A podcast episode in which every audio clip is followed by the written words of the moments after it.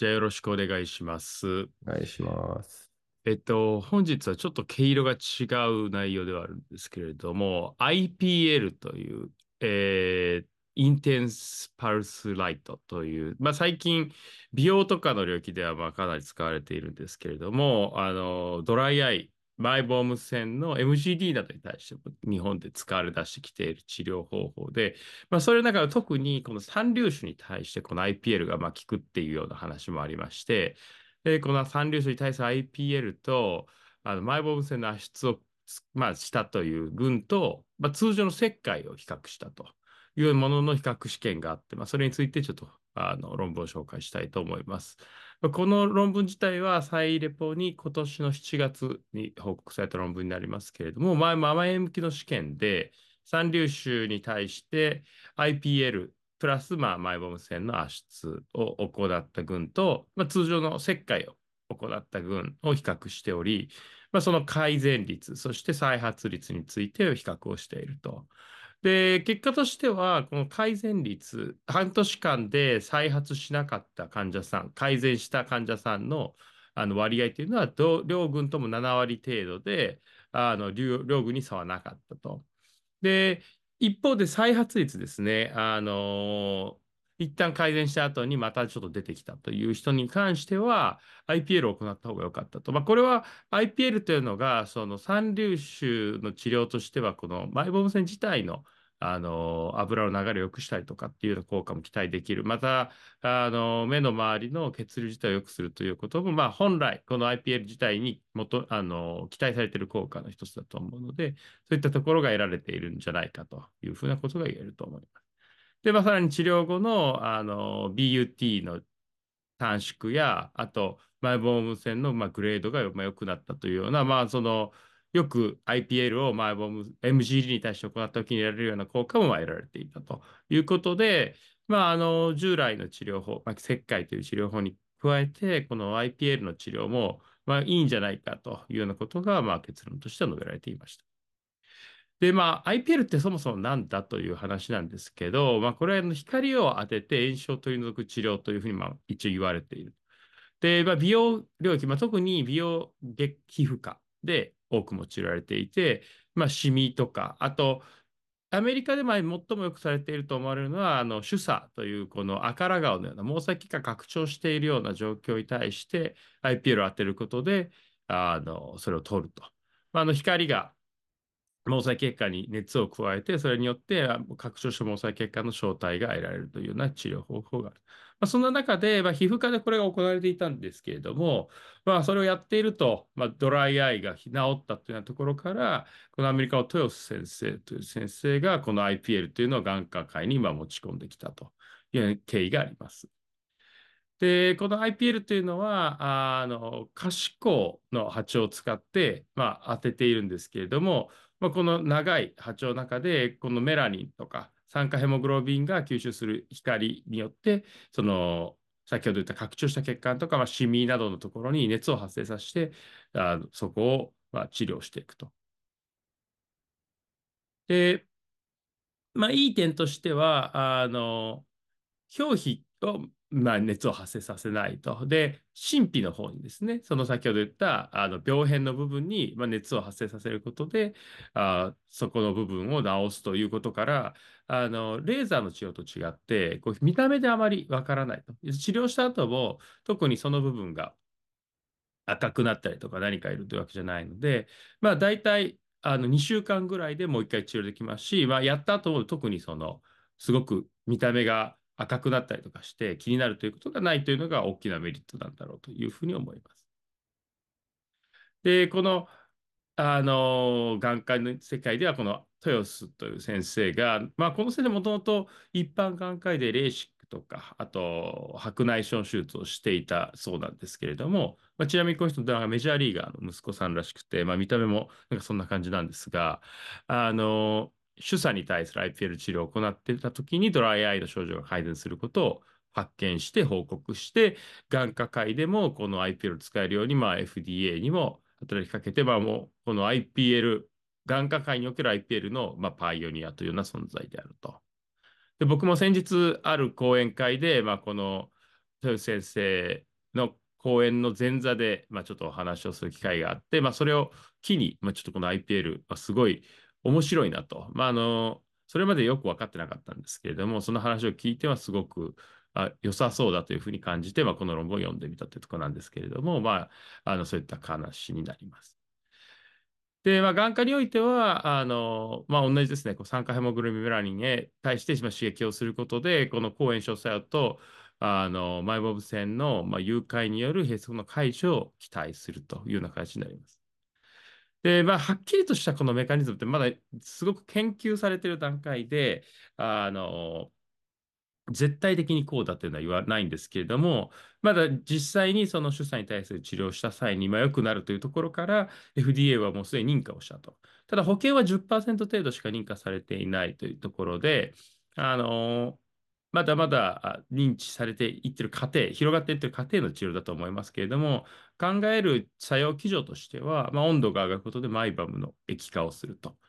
で、マイボム腺の上皮の脱落を減らして閉塞を抑制したりとか、異常血管を潰す、消炎効果、常在菌の殺菌、あのデモデックスとかも殺せるというようなあのデータもあるそうです。で、繊維が細胞活性化してコラーゲン産生を促すということで、まあ、この豊洲先生自体はこうかなりアンチエイジングとかにも傾倒しているような人で、まあ、そういったのにも作用するということを言ってましたが、まあまあそこら辺はまだ未知数であろうということは思います。で、まあ実際にこの荘園効果としては、あの2017年の AJO の方に、あのサイトカインのレベルもまあこれによって下がるというようなことが分かっていて、IL17 かな？があの下がっているようなデータもまあ出ているんですけれども、まあ、まあここら辺はちょっともっとあのデータ集めていく必要があるだろうというふうには思います。で、まあ、今回のあの研究に戻りますけれども、今回はこの IPL 群と従来の石灰群の2群での前向き試験ということですけれども、まあ、ただあの、ランダマイズドはされていないので、まあ、これに割り振られた患者さんがあのいたと。どういった経緯で割り振られたのかちょっとわかんないんですけれども、まあ、キルフと、まあ、IPL 下群。で、まあ、それぞれあの治療を行って、で、ま、IPL 群の場合は、まあ、全然変わらなかった場合は、ステロイドか手術というのをもう一回やったと。まあ、従来群に関してもステロイドのインジェクションか手術を再度行ったという形で、あの、経過としてはもし治らなかったら、まあ、そういった治療のオプションもあったというふうになっています。で、どのように当てるかということですけど、まあ、通常の IPL っていうのは、この耳元から鼻まであのずっと当てていって、まあ、結構大きなプローブで光を当てるんですけれども、まあ、この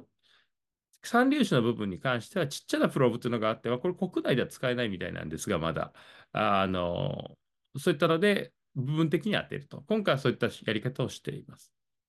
で、三粒子周囲にも重点的に当てるというのをまあ行うということで、まあ、2段階の治療をしたと。で、実際この群としてはこんな95人ずつの割り振りが出されていて、まあ、男性、女性で言ったらやや女性が多い、まあ、6割ぐらい女性の群だったと。で、平均年齢は30歳、35歳から40歳ぐらいということで、まあ、特には大きなものはないんですけれども、まあ、そういった形でやっていると。で、まず、あの治療した群のあの結果の差ですが、まあまあ、サイズがですね、IPL をやった方がややあの大きかったというようなことがあります。コントロール群、切った方の群の方がちっちゃかった。で、IPL 自体は大体ですね、あの3回、4回ぐらいが一番多くて、まあ、多い人では6回やっていたと。これだけ6セットってことですね。まあ、ただ、IPL 先ほど見たみたいに、あの、侵襲性がないというか、やったからといって何か傷が残るわけじゃないので、まあ、何回も繰り返すことは比較的容易なんだろうというふうに思います。で、治ったあの患者さんのあの割合としては、両軍ともにまあ70%くらい。まあ、IPL が70%で、コントロールが77%、ややいいですが、まあ、優位差はないと。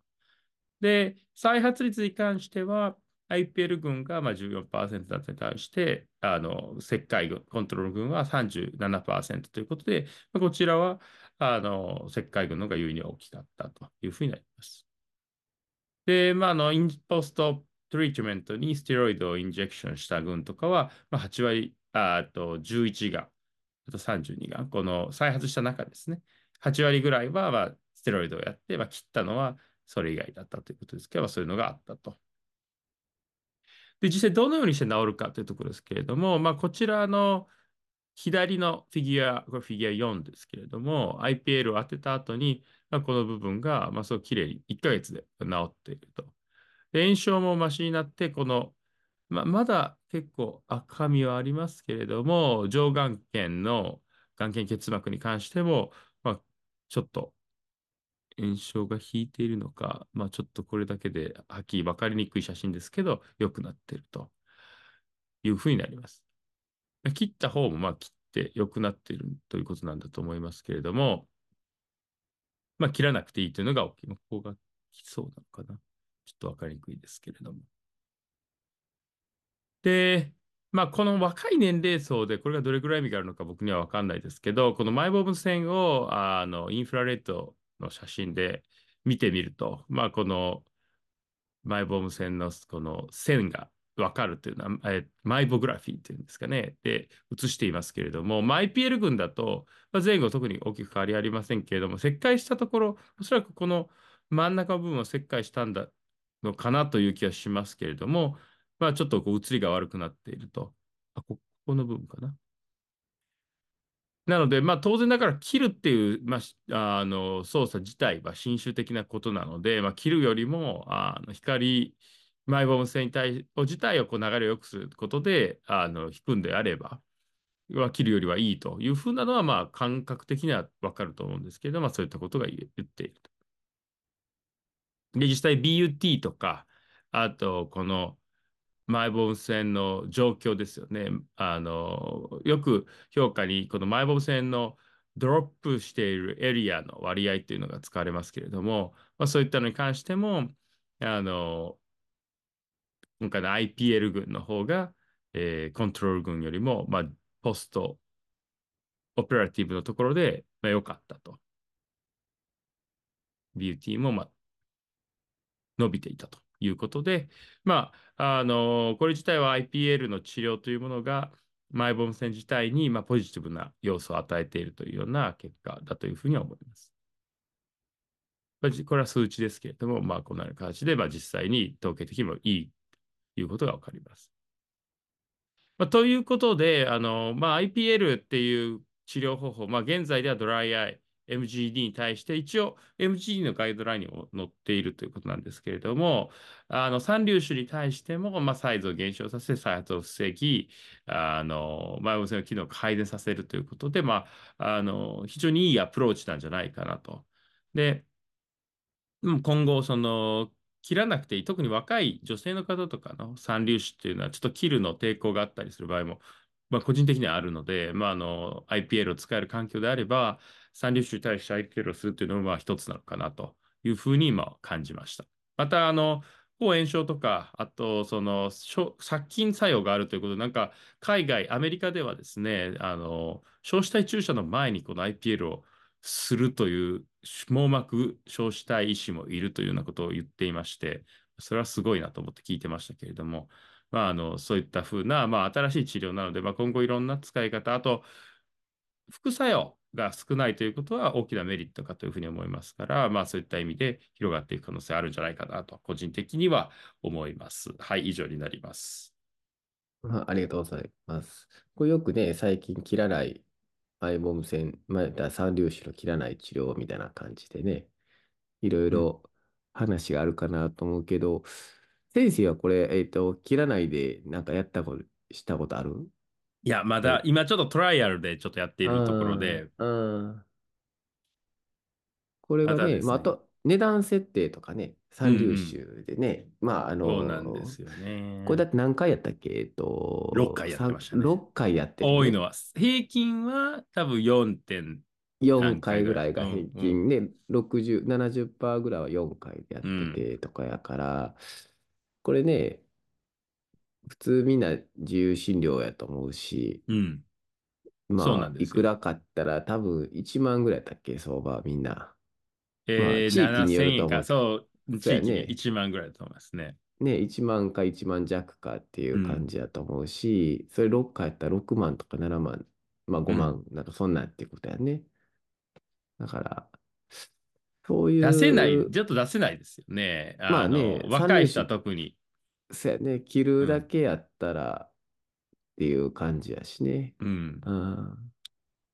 まあ、実際その、多焦点の後の、まあ、ドん。ライアイの人とかは、まあ、もともとやっぱ多焦点を出すような人たちなので、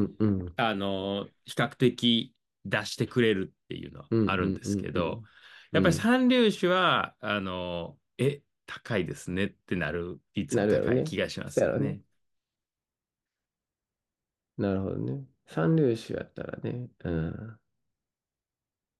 でもでもまあ、実はあれ、三粒子ってうん結構あの、手術代も高いんですよね。あの、5000円ぐらいかかる3割だと、そん5、なしたっけ？6000、ろ ?600 点ぐらいとかじゃなかったっけ？もうちょっとしたっけ？もうちょっとす三るはずであすよ。ー確か。そうか、そう600か。点ではない。600点ぐらいとかちゃうかったか。あー手術やし、そうか。もうちょっとするんはい。やったかな。あと全部込み込みで多分5000円ぐらいかかってるっていうふうに聞きましたけどね。なるほどね。となると、あの、安くしすぎると、その逆に、そのやる側のメリットがすごい減ってくるっていうような、あうの話ん、もまあね。出たり。まあ難しいところだと思います、子本当に。700点って書いてね。あ、700円ですか。三粒子摘出術やったら。あ